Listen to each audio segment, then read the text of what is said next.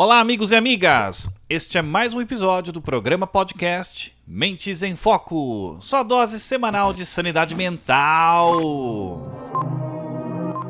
Yesterday you said tomorrow, so just do it!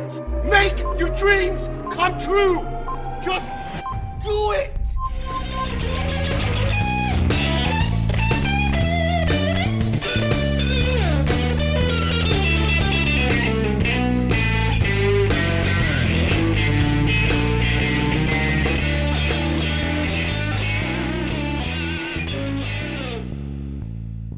Stop giving up.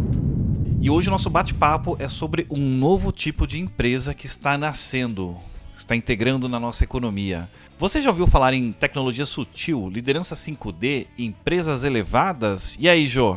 Eu já ouvi falar, Ivan, mas eu não sei se esse é um assunto, é um assunto novo, hein? É uma coisa nova. E você, Felipe? Pensa Nossa. bem antes de responder, hein? Eu parei no 3D, gente. É 5D só pra constar, viu? É, é, então, ainda não cheguei lá, quero entender melhor isso aí. Deu pra ver que ele vai se beneficiar muito dessa entrevista de hoje. E a pandemia tá mudando a vida de muita gente, está mudando as coisas para melhor. E o futuro já começou a ser criado liderado por algumas organizações que entendem o que realmente tem valor daqui para frente. Projetos foram interrompidos e por isso as pessoas estão buscando ser felizes de outras formas. As pessoas escolhem trabalhar e consumir de empresas que expressam as atitudes que elas desejam fomentar no mundo. Em outras palavras, as pessoas se expressam consumindo dessas marcas e assim elas esperam influenciar as outras pessoas. Pense nas marcas que você ama. Você se conecta com elas porque elas expressam no fundo, no fundo, os valores que se conectam com os seus. E é nesse clima que vamos bater um super papo com Cris Duarte, designer gráfico, empreendedor, host do podcast Filtra Essa, diretamente do interior de Paris, na França. Seja muito bem-vindo, Cris. Olá, Ivan, todos, muito bem-vindo. E aí, Cris, bem-vindo. Tudo bem, obrigado pela, pela oportunidade, Josiane. Estou aqui para bater um papo com vocês e falar sobre design, sobre café. Ivan, e como que é hoje a nossa dinâmica do programa? Hoje a dinâmica do nosso programa hoje, ela tem no cardápio é, viagens internacionais, diversos países, café, designer, qualidade de vida, branding, conexão, empresas elevadas, tá tá forte hoje. Então, bora lá. Você que Vamos tá começar. querendo aí saber um pouco mais sobre tudo isso, Empreendedorismo também, né, Ivan? Tem, temos temos um, um misto ali, um brand, né? Na verdade, o nosso café hoje está um brand.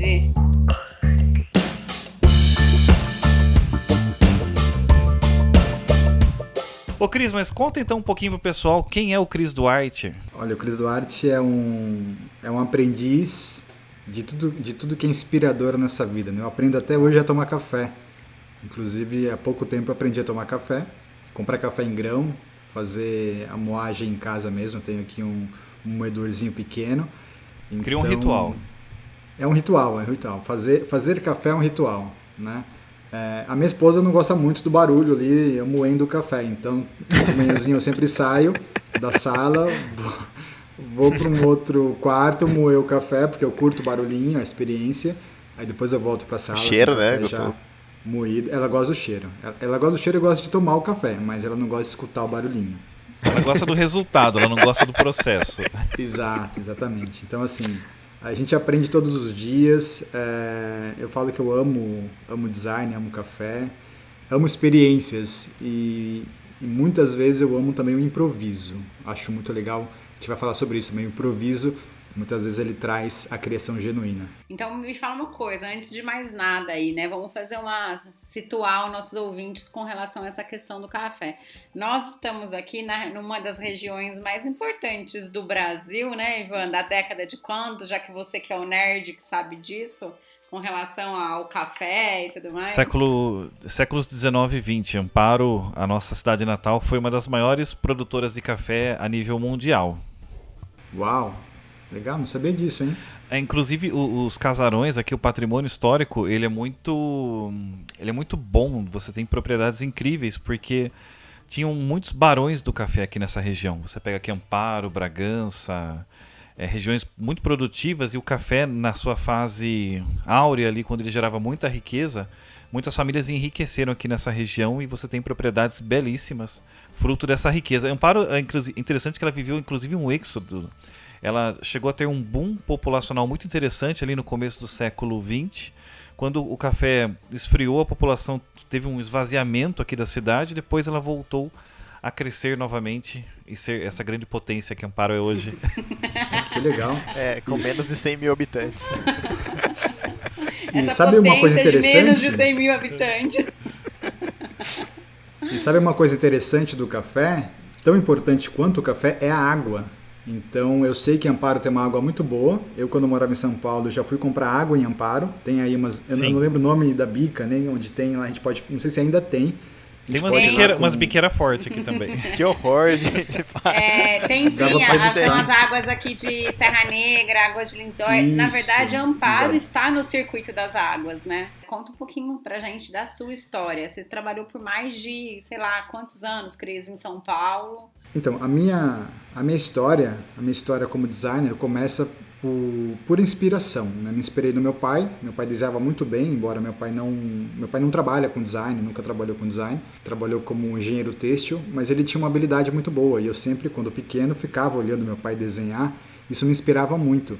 E eu começava a copiar, né? igual criança. Criança é esponja, né? tudo que a criança vê, ela copia, ela fala, ela reproduz. E da mesma forma foi assim comigo. E de tanto eu ficar ali desenhando, fazendo vários rabiscos. A minha avó, muito observadora, incentivou meu pai a me colocar numa escola de desenho. E ele falou: Zé, coloca o menino numa escola de desenho, ó, tem futuro. E a minha avó pintava muito bem. Minha avó era uma artista assim excepcional. Não Mas trabalhava então é tradição de família, é isso? Você está fazendo gerações de desenhistas. É, meu pai nunca trabalhou com isso, mas ele tinha talento. Tem, né? Ele não desenha hoje mais, ele, ele, não desenha, mas ele tem uma habilidade. Minha avó também, acho que por conta. Meu pai se inspirou na minha avó, né? Então acho que faz sentido sim essa, essa continuidade, essa tradição, né? né? É. Essa tradição. E aí eu fiz Escola Pan-Americana de Arte, fiz também o Colégio Técnico de Publicidade, que eu peguei o último ano, depois não passou a não existir mais, né? Escolas técnicas de escolas técnicas junto com o colégio. Que isso, é... o, o certificado, então, é até especial, né? Que hoje ninguém, ninguém pega mais. É, então. Mas assim, eu aproveitei muito esse momento. Na verdade, quando eu entrei depois na AMB Morumbi para fazer publicidade e propaganda, eu já tinha muito conhecimento teórico que eu aprendi no colégio sobre jornalismo, sobre fotografia, né, um pouco sobre arte. Então, o colégio me ajudou muito e, a Escola Pan-Americana também, foram três anos. E aí logo comecei a trabalhar em agência. Então, comecei a trabalhar muito cedo em agência. E aí foram experiências marcantes de ver o primeiro computador Apple, ou começar na parte do, na, na época do Pestap, que, que quem vai escutar agora não vai nem saber o que é isso, mas é só buscar no Google, né? Trabalhos feitos à mão. Então, assim, eu tive a, a, experiência de trabalhar com, com um japonês chamado, chamado, acho que Hirai, se eu não me engano. Ele fazia ele fazia propagandas para o forno chamado Rinai, acho que é isso, Rinai, forninho elétrico na época. O cara fazia na mão. Ele ficava olhando ali, então assim, e aquela técnica japonesa, né, daquela concentração, ele ficava ali, e eu ficava admirado. E eu era office boy na parte da manhã nessa agência, e assistente dele na parte da tarde. Então eu corria feito louco pela cidade de São Paulo, essa agência ficava ali na, no Itaim. Eu corria feito um louco, fazia o trabalho muito rápido para voltar para a agência e participar da experiência, aprender. Pô, né, outra pra... experiência, né? Foi sensacional, foi sensacional. Então, assim, é... e aí vieram outras experiências. Fui trabalhar na TV Cultura, como office boy também no jornalismo, corria também feito doido. Acho que essa época eu corri bastante. E aí depois fui de fato para a agência, né? A minha primeira experiência. Trabalhou na, na TV Cultura, você trabalhou ali com, você com que é, nos bastidores do Castelo Ratimbum, não foi isso? Não, na verdade eu, eu ficava olhando, né? Porque assim, a, ela é a Fundação Padre Anchieta, né? Eu trabalhava no jornalismo, no, na redação dos 60 Minutos, um jornal que era do meio-dia às 13. Então a gente, a gente corria, saía da redação correndo para entregar lauda, né? entregar as folhas impressas de cada notícia. A gente abria assim a, a porta do estúdio devagarzinho, ia bem devagar sem fazer barulho e colocava lauda assim na mesa do apresentador e saía e corria de novo para a redação porque assim, era tudo em tempo real. E é muito louco, hoje não tem nada disso, né? Que é uma questão que eu acho que muitas pessoas têm dúvidas, né? Se o apresentador, quando ele lê aqueles papéis, se realmente tem algo escrito lá, né? Ou se ele tá só pegando. Tinha, e agora você já sabe de quem era aquela mãozinha que aparecia discretamente no meio do jornalismo. Tá aqui. A mão agora tem rosto.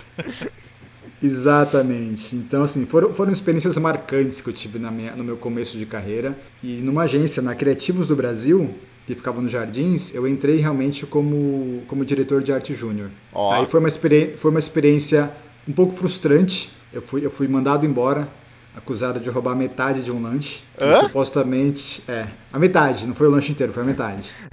Peraí. Cara, pode falar isso que eu tô curioso. Assim, coisas da, da coisas da propaganda, histórias da propaganda, né? Então eu estava trabalhando super bem, inclusive o dono da agência ele me contratou e me ensinou muito, né? Me ensinou muito, aprendi muito com ele. Tanto aprendi que eu comecei a desenvolver trabalhos bons. A gente atendia naquela época o Senac e aí trabalhos eram aprovados diretamente entre eu, o atendimento e o cliente. Não passava tudo, não, tudo não passava pelas mãos dele, né, ou pela aprovação dele. Então, isso eu achava que era bom, né? Puxa, tô sendo, meu trabalho está sendo aprovado, não preciso da autorização do diretor de criação, é bom para a agência. Só que não. E aí teve um dia que esse lanche supostamente apareceu na geladeira, e numa manhã seguinte falaram que eu peguei esse lanche, que era um absurdo metade, isso, né? a metade do lanche, é, é bom lembrar, que isso era um absurdo e que eu estava sendo mandado embora, né? E assim, eu fiquei em choque, porque eu gostava muito de trabalhar lá, gostava das pessoas, do ambiente, trabalhava até 10, 11 da noite, né? não tinha hora extra, a gente estava feliz. Isso aí, tô falando do ano de 2001, mas foi uma oportunidade. Né? Acho que eu sempre, até hoje, eu sempre olho o lado positivo das situações e tiro sempre a lição de cada momento.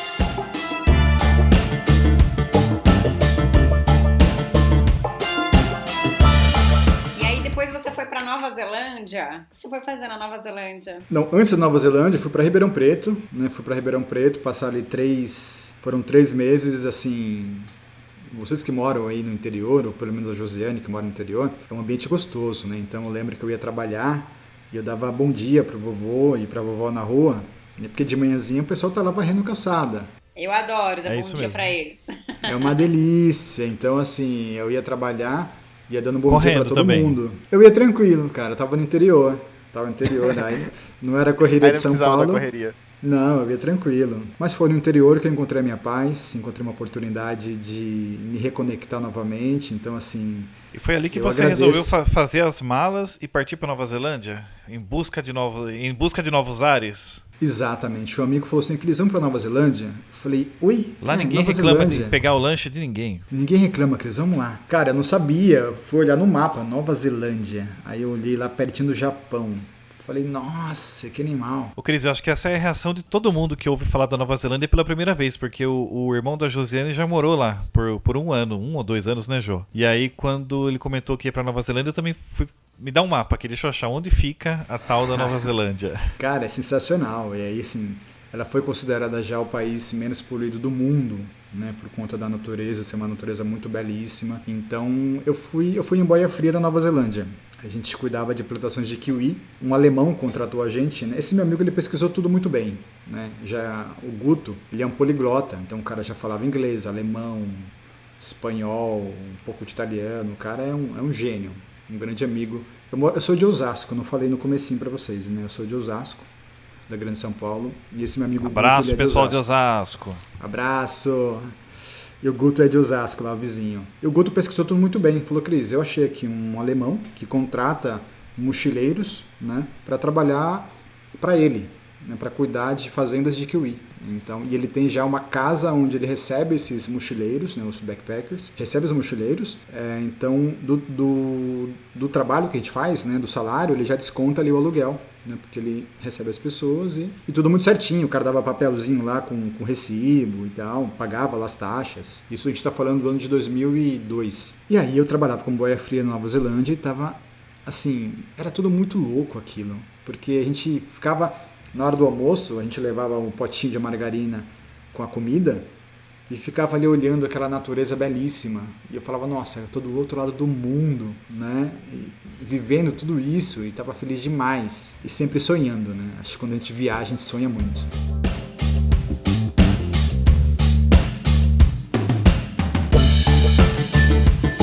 E você trabalha com branding, eh, mas define para o nosso, pro nosso ouvinte o que é branding para as empresas. Olha, eu gosto muito de, de falar e é o que eu acredito que branding são, brand, brand são histórias. Então, branding é quando você sabe contar muito bem uma história e a pessoa do outro lado ela entende e ela passa para frente, ou ela se conecta de forma emocional com a tua história. Então, assim, a gente tem a parte do design, que é o visual, aí você faz o marketing, você faz a, a, a propaganda para você contar, contar, contar, contar, e quando você faz toda a combinação muito bem feita do design, a, o marketing, né, a propaganda, o seu brand é a história que fica para trás. Ou seja, as pessoas vão entender, vão se conectar com cada elemento. Então, quando eu falo que brand é contar história, é contar história num cartão de visita, é contar história num post, é contar história numa, numa capa de, de livro. Né? Então, tudo que fica são histórias e tudo junto isso forma o brand, as experiências que ficam. Ô, Cris, e assim, ó, a gente está contando um pouquinho aqui da sua história, do que você viveu na Nova Zelândia, viveu no Brasil tudo mais. E tudo isso que a gente está conversando é o brand da sua história, da sua marca, do seu empreendimento, né? Então, assim, o que nós estamos fazendo nesse momento é uma coisa que você faz, filtra essa, filtra a essência do negócio para você criar o design, né? Para você, para você fazer o desenho, criar o logo, criar a marca e tudo mais. Essa era uma pergunta. Como é que é o seu processo para entender o, o, o, seu cliente e começar esse processo? Porque antes de fazer o primeiro rabisco no, no papel e pensar nessa marca, você tem que ter essa essa inspiração, essa transpiração, esse conhecimento, eu acho que você tem que se conectar com a, com a pessoa e com a história dela. Como é que é esse processo criativo? No, no finalzinho da tua frase, você praticamente respondeu. Né? Eu preciso me conectar com a pessoa, com a história dela. Né? Então, o que, que eu faço? Eu sempre junto né, a, os conceitos do café no meu trabalho como designer. Então, eu primeiro faço um café com essa pessoa. Né? A gente faz uma, uma chamada. Qual fé? Da hora isso, hein? E aí eu quero escutar a história dessa pessoa. Só que não, não somente escutar, eu quero sentir, eu quero ver a pessoa.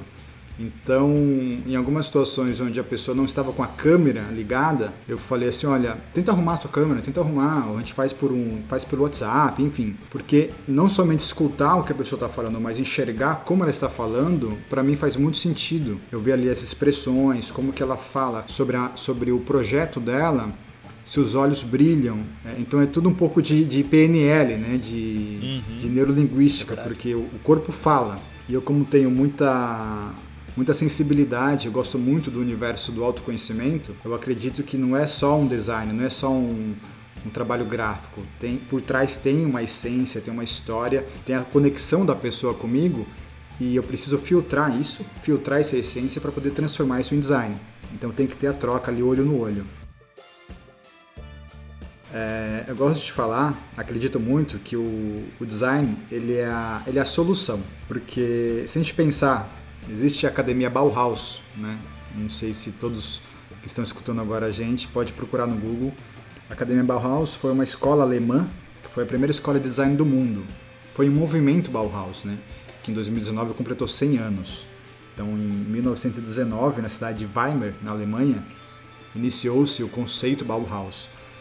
E o core da Bauhaus segue o seguinte, né? A forma segue a função. Ou seja, tanto no mobiliário, tanto no design, né, na arquitetura, sempre tem um design que serve para alguma coisa. Eles acreditavam muito que o design tinha que ser minimalista, só que tinha que ter cor também, tinha que ter uma elegância. Então, assim, era uma elegância com minimalismo, sem muita coisa, sem muita, sem, sem encher linguiça, como a gente fala, né, no Brasil, sem encher linguiça. Era aquele minimalismo com elegância. Eu acho que isso Acho não, isso influencia, influenciou designers, arquitetos, artistas até hoje. Né? Após 100 anos, se a gente colocar Bauhaus no Google, você vai achar conteúdo de diversos idiomas, né? Em todos os países tem uma, uma cultura da Bauhaus, né? Um, um conteúdo muito rico sobre Bauhaus. E eu trago isso para o meu trabalho no dia a dia, né? Sempre tentando encontrar qual é a função daquele design, como que eu posso ser o mais minimalista possível, né? Sem colocar muitos elementos e ao mesmo tempo os elementos que eu encontrar, né? O que eu filtrar de uma história tem que fazer sentido para aquele design, para aquele logo, para aquele branding.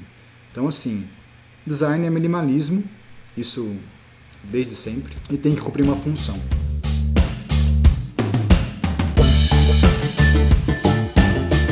Ô Cris, eh, as pessoas consomem querendo levar uma mensagem daquilo que elas acreditam para as outras pessoas. Como que é esse processo de pensar em quem vai consumir o produto na ponta? Quem que não é o cliente que está criando, mas é quem está lá na ponta consumindo isso. É interessante essa, essa tua questão, Ivan, porque muitas vezes o cliente quer, ele quer colocar tudo numa comunicação, né? Ele pensa só nele, não pensa no cliente, ou seja, ele não pensa na dor do cliente dele. Ele quer, ele quer resolver uma dor dele ou um desejo mas sem pensar no que ele tem que oferecer e curar a dor do cliente dele. Os meus, os meus clientes são, na maioria, empreendedores. Né? Eu trabalhei muito em agências, onde a gente atendia empresas. Hoje eu atendo menos empresa e mais pessoas. E é o que me, eu me conecto com as pessoas, né? com aquele empreendedor que está começando, que está tentando se reinventar.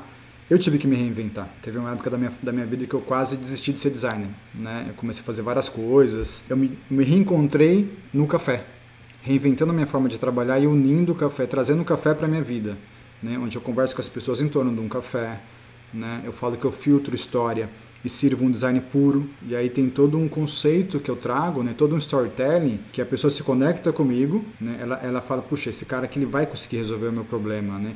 Ou trazer a solução. Muitas vezes eu não, eu, eu não, gosto de usar a palavra problema, mas eu levar a solução. Enxergar a solução para um cliente muitas vezes é delicado, mas no fim dá certo, porque eu falo para ele assim: olha, vamos pensar no que o seu cliente precisa e não no que você quer ou você acredita. Mas vamos basear em estudos, vamos, vamos, vamos fazer aqui fórmulas. Geralmente dá certo, porque aí a pessoa fala, puxa, ok, essa, essa tipologia aqui eu não achava interessante, mas realmente para esse mercado ou para o meu negócio faz sentido da forma que está, ou essa cor. É uma combinação, é uma combinação, porque o cliente também tem que se sentir confortável com o que ele tem de, de, de logo e de brand e de, de, de comunicação, para ele poder passar isso para frente de uma forma segura. Então é um equilíbrio. O Cris, e quando que você teve a, a ideia de associar o ritual do café com a sua dinâmica de trabalho? Porque essa é uma sacada muito legal. É, as pessoas elas funcionam muito bem em analogias onde elas entendem, às vezes até em processos indiretos, o que está acontecendo, no que elas estão inseridas, qual que é o contexto no qual, no qual elas estão imersas. E quando você traz algo que é do cotidiano de todo mundo, né? O café para sua dinâmica de trabalho, interação com o cliente, eu acho que você conecta mais facilmente e torna o processo mais inteligível. Quando que você teve essa ideia, essa sacada e trouxe a dinâmica do, do, do café para o seu processo de trabalho? Foi em 2016, quando eu estava em Paris, quando eu conheci a minha hoje é minha esposa, né, a Elo, quando eu conheci, começamos a namorar, e ela não tinha internet em casa, não tinha Wi-Fi, então eu ia para rua trabalhar e atender alguns clientes em São Paulo. Então eu ia para os cafés, mas eu estava numa fase é, não tão bem né, financeiramente, então porque os cafés aqui são caros, né? E a gente quando está a gente quando tá como turista, a gente converte. E quando converte não se diverte. Então é, eu chegava no café, levava ali minha, uma banana, levava minha água e eu pedia só um café e um cookie ou um café e um bolinho lá, um petit gâteau, mas eu ficava no café um tempão. E aqui tem cafés que são coworking também. E nessa de atender clientes em São Paulo, eu sempre, eu sempre começava o atendimento, sempre trabalho com lápis na mão, né, e um papel. E nesse dia eu não tinha eu não tinha papel em casa, quer dizer, eu não tinha papel lá no, no, no café, uma agenda, um caderninho, e eu pedi um coador de papel para a pessoa para poder fazer anotações. E nessa de fazer anotações no coador de papel, eu tive ali alguns insights de café, com design, enfim. Então a coisa foi naturalmente acontecendo. Aí eu trouxe, comecei com com, uma ideia, coloquei um nome, voltei para casa, conversei com a Elo ela falou, ah, interessante, mas assim, o europeu ele quer ver, ele quer ver, né, concreto, não é? O, o, o, europeu é muito prático. Então ela falou, ah, legal, interessante. Só que quando eu cheguei em São Paulo, né, fiquei três meses com ela em Paris, o tempo do visto e voltamos para São Paulo e ela foi lá, moramos dois anos em São Paulo. Quando cheguei em São Paulo, eu falei, puxa, eu quero continuar com essa ideia do café e do design. Refiz todo o meu site e mandei uma, um post no grupo do Facebook de empreendedores e coloquei assim, olha, tenho uma hora para disponibilizar da minha semana para poder falar sobre brand, sobre design. Convido você para um café, vou te dar uma mentoria gratuita sobre design para quem estiver começando um negócio ou, ou querendo fazer um redesign do negócio.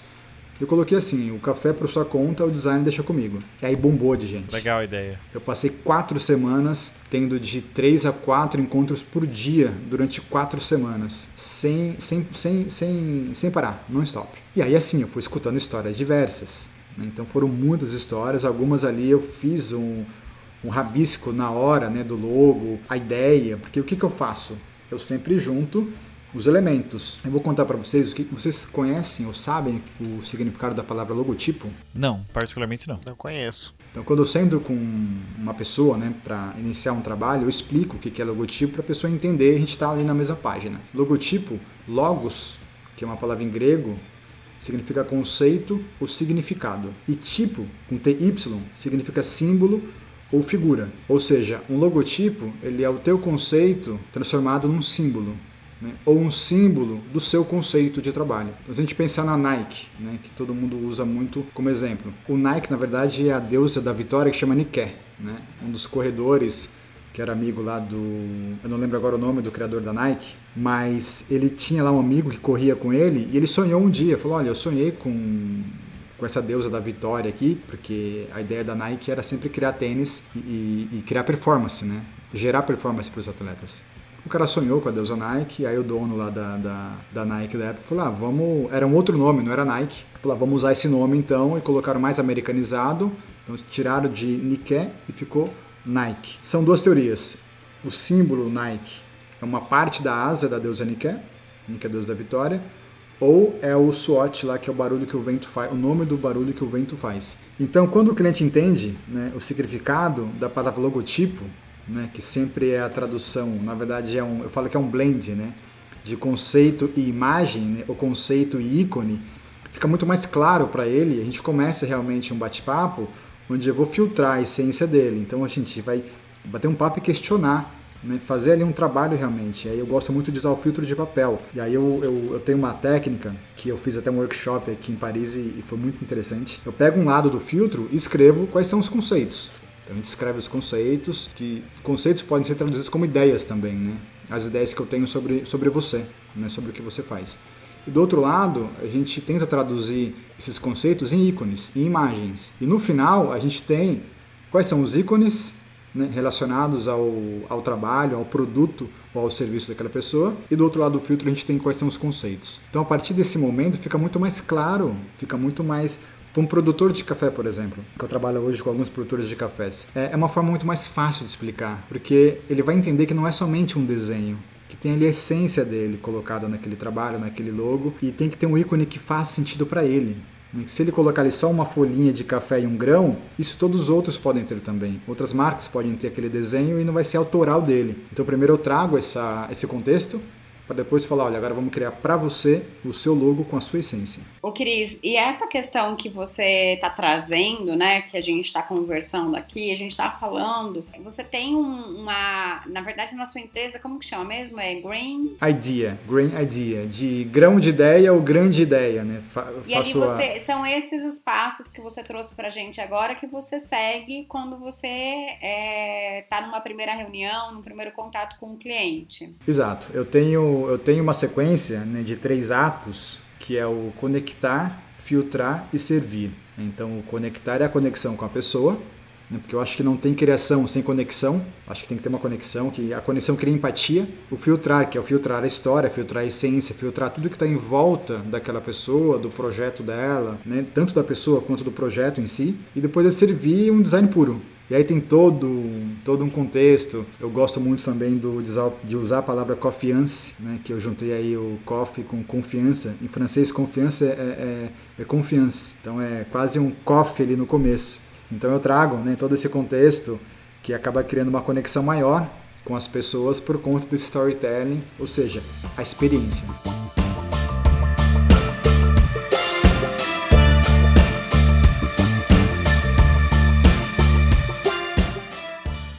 Verdade é exatamente isso, né? Nós estamos falando aqui hoje, nós começamos falando né, de design, de brand, contando um pouco a, a sua história, né? Filtrando a sua história, a sua essência e mostrando que, na verdade, é, o seu empreendimento também vive exatamente, né, baseado nesse storytelling. Tudo isso que nós estamos conversando é para chegar no processo de a gente falar sobre as empresas elevadas, né? Porque nós passamos por um período ali de uma revolução industrial em que a gente era máquina os homens trabalhando quase, quase como máquinas, né? Alta produtividade. Depois nós tivemos uma, uma outra ruptura que foram das empresas é, humanizadas, que aí o, o, as pessoas se tornaram o principal ativo da organização as pessoas mesmo no centro ali, né, das organizações. E agora a gente ouve já falar numa outra ruptura, que são as empresas elevadas, que são é, empresas que valorizam sim as pessoas, que reconhecem a importância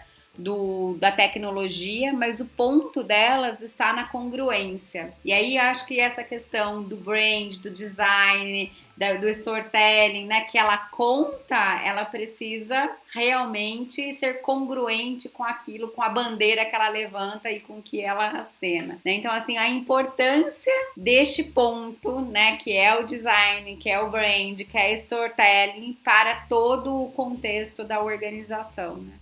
Ô Cris, e parece que você tem aí pra gente um spoiler aí de um projeto topíssimo seu que tá pra sair aí, hein? Tá, tá... É verdade, lançamento. É, lançamento, hein? Tem, tem um spoiler bacana aqui pra dar. Falando em experiência, em branding, eu fui procurado por uma dentista em São Paulo para criar criar um logo. Aí eu perguntei para ela assim, ok, você já tem um nome? Ela falou assim, não, não tenho. Eu quero algo diferente, quero algo inovador. O marido dela trabalha com TI, né? então ela tá já, ela, ela está num universo já de, de, de mais expansão, né? de tecnologia, de coisas um pouco mais modernas e fora da caixa. Falei bacana, eu gosto muito quando tem name para fazer. Eu amo começar e, e ter que pesquisar fundo, né? enfiar a mão lá no fundo mesmo do, do saco de, de, de, grãos de café e buscar aquele grão de ouro que está lá no finalzinho. Falei, bacana. E aí fizemos um estudo, né? ela já tinha uma clínica já. Eu falei, então vamos fazer um estudo com seus pacientes e perguntar. Né? Na verdade, tô, tô, pulei uma etapa. Quando ela me pediu para fazer um estudo do que poderia ser interessante como uma clínica nova, aí eu dei uma viajada. Né? Então fiz, pensei muito, passei quase uma semana pensando o que seria, o que seria uma clínica diferente, né? Porque as clínicas são iguais, tom claro, algumas têm alguma uma diferença ali no mobiliário, mas assim, dentista é dentista, em qualquer lugar. É o padrão jaleco branco, né? É o padrão. Aí eu falei, puxa, eu fui desafiado, eu gosto disso e eu quero trazer algo realmente que faça sentido e que seja realmente inovador. E aí eu trouxe uma piração, falei assim, Lilian, vamos, vamos, o que, que você acha dos bares temáticos? Comecei por aí. Falei, ah, acho interessante. Falei, você já, você já foi a algum bar temático? Ela falou, já. Em São Paulo tem muitos, né? Bar é, geek, ou com o tema do Star Wars, ou, ou o tema do futebol, enfim, vintage.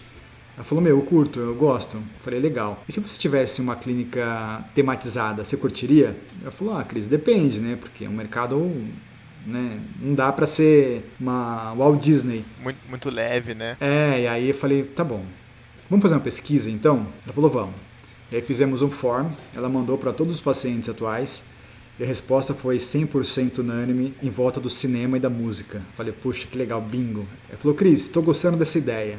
Vamos, vamos embora. E aí o nome ficou Movie Odonto o logo, o logo demorou um pouquinho para sair porque assim foi, foi um exercício ali muito, muito difícil para encontrar um ícone que eu juntasse cinema com odontologia e não ficasse ou muito fã, né, muito engraçadinho, ou mais um do que o outro. Então assim, o equilíbrio que é uma palavra que eu gosto muito e trago isso para o meu dia a dia, em tudo, ele é sempre o melhor caminho. E eu tentava encontrar esse equilíbrio e não estava conseguindo. Até que quando eu consegui, porque o mais interessante num trabalho como esse é o do outro lado, o cliente participar junto. Que eu não, eu falo que a gente não cria nada sozinho, né? É muito ali um bate-bola. Então, o meu trabalho, a empatia, ela tem que estar ali na mesa a todo momento. Né? E a comunicação constante. Porque se não tem conexão, comunicação e empatia, sai um design que é só um design, não sai um design autoral. Então a Lilian, ela soube muito bem falar não para algumas ideias que eu coloquei, de forma muito empática, e ela soube observar uma ideia realmente que para nós né, ficou genial, ficou incrível. Quando eu cheguei nesse logo, falei, uau. Ela falou, Cris, é isso, bora, tô feliz. Então essa clínica vai ser inaugurada em breve. Né? Hoje numa live, inclusive, eu vou compartilhar um pouco dessa história. Vou passar para vocês depois o endereço, né? fica na Zona Norte. A gente está no momento agora de criar toda a parte de, de, de experiência em torno do cinema na clínica né, colocar uma parede instagramável para a galera poder tirar ali uma foto e compartilhar. Vai ter um espelho lá, o espelho mágico, né? Quem tem um dente mais bonito do que o meu, e aí vai ter uma voz que fala. Então assim, tem toda uma experiência, né? É, pôster, o poderoso dentão, fazendo uma alusão ao poderoso chefão, enfim, tô dando spoiler aqui. Isso é brand, hein? Não, e é, e é fantástico, e assim, se liga, né? O negócio não acontece do dia para noite, teve todo um processo estruturado, né, pesquisa. pensado, pesquisa, levantamento. Não foi um negócio assim, ó, sentei e criei, né? Para que tudo, a gente já falou, acho que isso no, no, em um outro programa sobre inovação, né? A gente precisa olhar. Inovação nada mais é do que olhar para aquilo que já existe hoje até que você encontre uma resposta diferente, né? Crie algo diferente do que já existe hoje.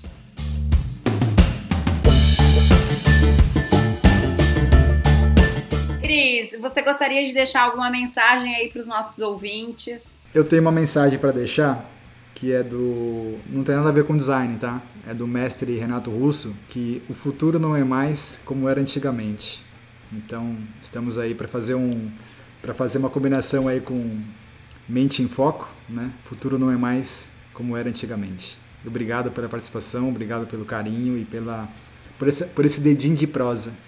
É, nós que agradecemos. E assim, como é que os nossos ouvintes aí encontram, te encontram nas redes sociais, enfim, como é que eles te encontram? No Instagram, Cris Duarte Filtra, então estou lá prontinho, estou aqui na mesa, eu sempre falo que eu trabalho na mesa da minha cozinha, e é verdade, eu trabalho na mesa da cozinha, desde que a pandemia começou eu saí dos coffee shops, então aqui da mesa da minha cozinha eu estou pronto para servir um design puro no Instagram, né? Cris Duarte Filtra, e lá tem todos os links na bio, tem lá o meu site, o Grain Idea, o podcast Filtra Essa, então vai me achar facinho. Eu convido você, ouvinte, a ir lá no Instagram da, do Mentes em Foco, que é mentes.em.foco, de novo, mentes.em.foco. Vai na foto desse episódio aqui e comenta alguma coisa, alguma coisa com energia positiva pra gente lá.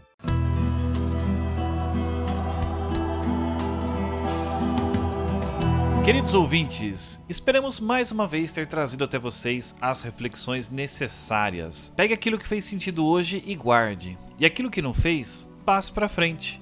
Mas o importante é sempre ouvir e refletir sobre diferentes pontos de vista. Pensamento do dia: um homem deve ser julgado mais pelas suas perguntas do que por suas respostas. O Ivan, eu tenho uma, um pensamento também. Olha, pensamento parte 2. Pensamento parte 2, porque na verdade nós falamos hoje em empresas elevadas, né? Falamos sobre brand, história e tudo mais. Acho que mais importante, né, do que vencer é como vencer, sabe? Então, assim, a gente às vezes fica pensando em ter sucesso, em querer vencer, em querer chegar, em querer estourar e tudo mais, e a gente não se preocupa com o processo ali de como e muitas vezes a gente não se baseia nos nossos relacionamentos, então no, no, nos nossos valores, na verdade. Então, mais importante do que vencer é como é que se vence.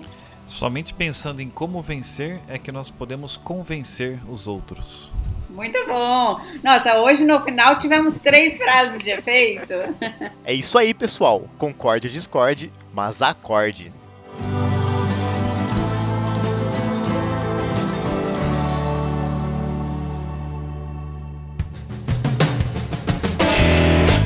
Valeu, valeu, Cris. Valeu, galera. Até o nosso próximo episódio. Vocês já sabem, toda segunda-feira é dia de Mentes em Foco. Tchau. Até a próxima. Valeu, pessoal. Valeu, obrigado, pessoal. Obrigado, Cris. Tchau.